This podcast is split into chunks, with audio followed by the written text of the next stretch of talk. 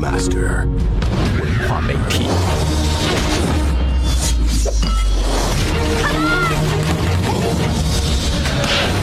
充电时间，文化媒体人。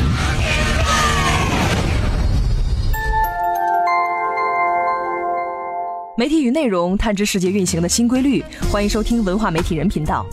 二零一六年的电影春节档，梦工厂的《功夫熊猫三》可谓是势在必得。有了前两部电影的沉淀，萌萌的阿宝又要怂恿你去电影院花钱了。好莱坞的动画电影，不少人都喜欢看，但是恐怕很少人知道，动画特效公司活得都很艰难，包括《功夫熊猫》背后的梦工厂。今天的文化媒体人频道，我们就来探一探这些动画和特效公司的究竟。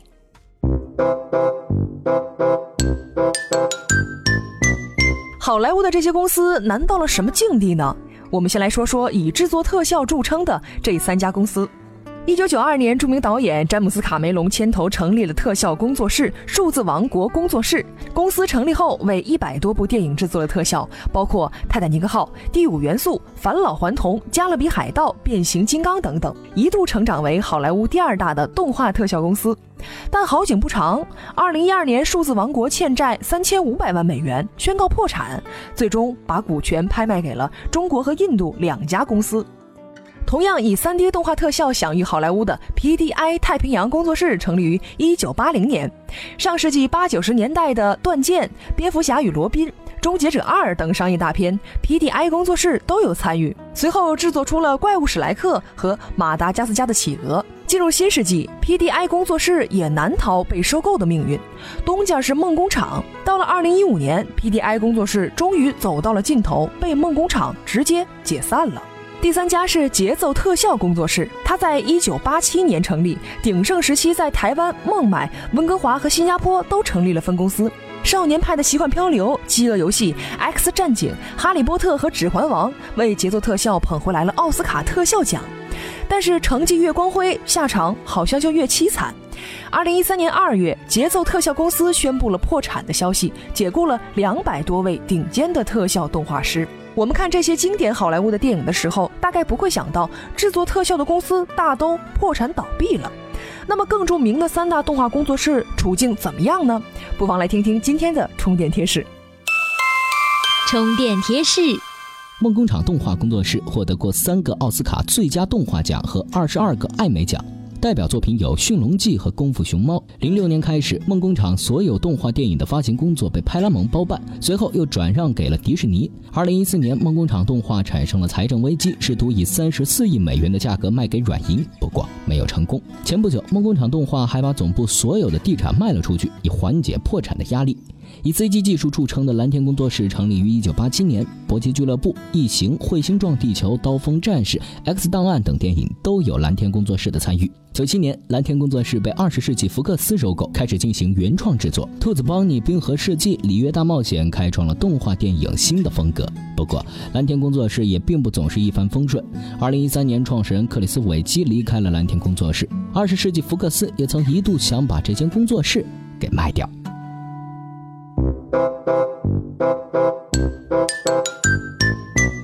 听完上面这些例子，似乎动画工作室在巅峰之后不外乎三个下场：破产、倒闭，或者是被收购。似乎只有像工业光魔和皮克斯这样做到全球第一，才能摆脱麻烦。整个行业也只有这两家公司还算活得不错。但是特效第一的工业光魔，动画第一的皮克斯，现在仍然紧紧抱着迪士尼老爸的大腿，靠自己似乎没有靠谱的结果。那么，为什么这些工作室都如此优秀，还是不能生存下去呢？原因有三点。首先是传统工作室的商业模式很难持续下来。动画当然是创意产业，但做动画是一个劳动密集型的技术活，和制造业的工厂很像。动画项目也需要工人操作每一帧动画。工作室大了也需要排期，不然负荷不起那么多员工。工业光魔从一九七五年起就没有停止过接单，这也是它延续至今的重要原因。其次是国际化的竞争越来越激烈，从加拿大的税务福利到亚洲国家的动画补贴，催生了一大批工作室。韩国、中国、印度的廉价制作劳动力是重要的竞争优势。全世界的动画和特效公司都在不惜代价争抢好莱坞的大电影的单。对于好莱坞的六大电影集团来说，特效和动画制作是一个可以外包替代的环节。他们只要把重点放在 IP 开发、营销和策划上，似乎就可以了。当然，我们也不必太过担心。动画特效工作室虽然并不会普遍长寿，但并不缺少有才华的人加入其中。我们就来听听超凡蜘蛛侠的特效师詹姆斯·阿姆斯特朗怎样评价自己的工作。充电语录。对于我来说，这只是讲故事和动作方式的转变。我很享受其中的乐趣，也很自豪。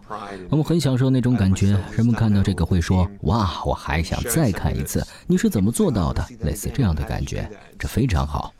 这个行业技术会转变，变化很多，但无论怎么样，这个行当里的人还是会对自己所做的这一行感到骄傲。蜘蛛侠这个电影里有很多空中漂移的动作，所以我们花了大量时间来研究人物在空中的方向转变。有很多事儿要明白，当然最后完成的时候感觉超棒。我们做的蜘蛛侠能够漂移了。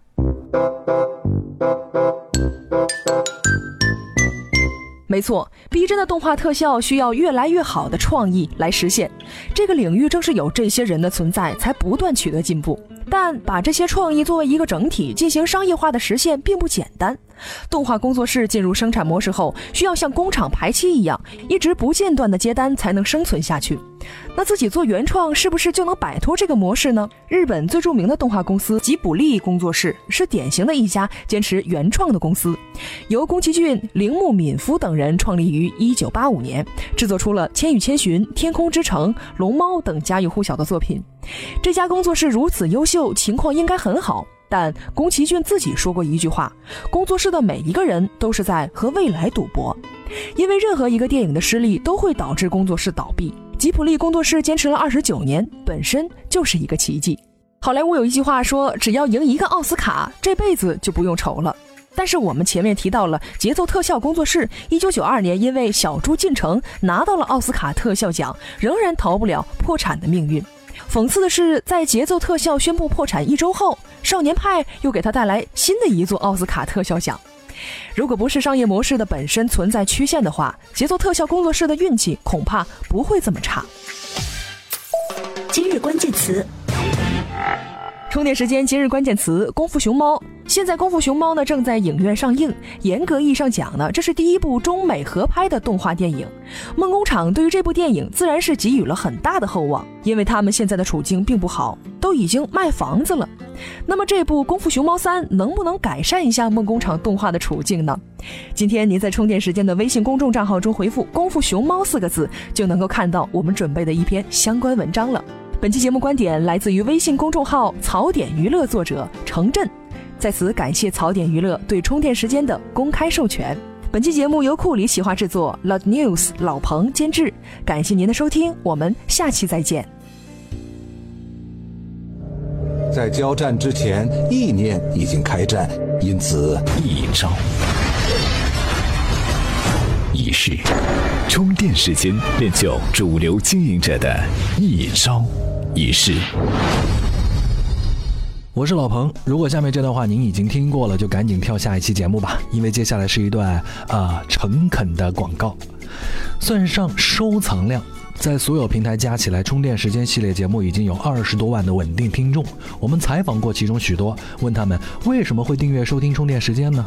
其中最多的回答是说，像小松奇谈、百家讲坛，还有动物相对论、逻辑思维这些大 V 的节目听完之后还有时间，然后一不小心就找到了充电时间的这个节目，觉得挺对胃口的，就坚持订阅了。后来有一部分人还发现，这样的节目可能比视频转成音频的节目更适合在开车、坐车、健身、跑步、做家务的时间来收听，所以一不小心就成了粉丝。听到这样的回答，我们真的是非常的开心。我们有两个制作节目的秘密手法，而大家这样的回答就证明我们的秘密手法是有效的。有什么事情比证明自己是对的更让人开心的呢？后来我们又问，那么你们为什么会愿意花钱加入我们充电时间的会员社群呢？这个时候的回答就更加丰富了。有人觉得充电时间节目不错，但是这帮家伙没有收益，可能会存在不下去，所以呢想打赏我们。还有人呢是为了参加充电学院的线上课程，看看老彭到底能提供多少有用的高效的商科知识。还有人是想认识几个跟自己一样的朋友，找找这个世界里面的同类。同类这个词就引起了我们的兴趣。对呀，手机上有那么多的内容可以用来打发时间，大家可以玩游戏，可以用社交软件，可以看视频节目。但是我们这些人却无聊到要靠听充电时间来消磨时光。那些在车上开车的时间，在做家务的时间，在健身的时间，大脑是空闲的，身体是在运动着的，所以呢，只能听。而听的时间呢，我们没有听歌，没有听段子，没有听音乐，而是用来听充电时间这样的商制节目。这样的一群人到底是怎样的人？我们到底是怎样的一群同类呢？这也是我们组织社群的一个非常重要的目标。我们一边组织，一边跟大家一起来寻找答案。如果你也想跟我们一起发现这个答案，欢迎各位关注我们的微信公众号，点击会员中心加入我们。已经有一千多个小伙伴了，还在不断增加。再次感谢所有赞助过我们的小伙伴。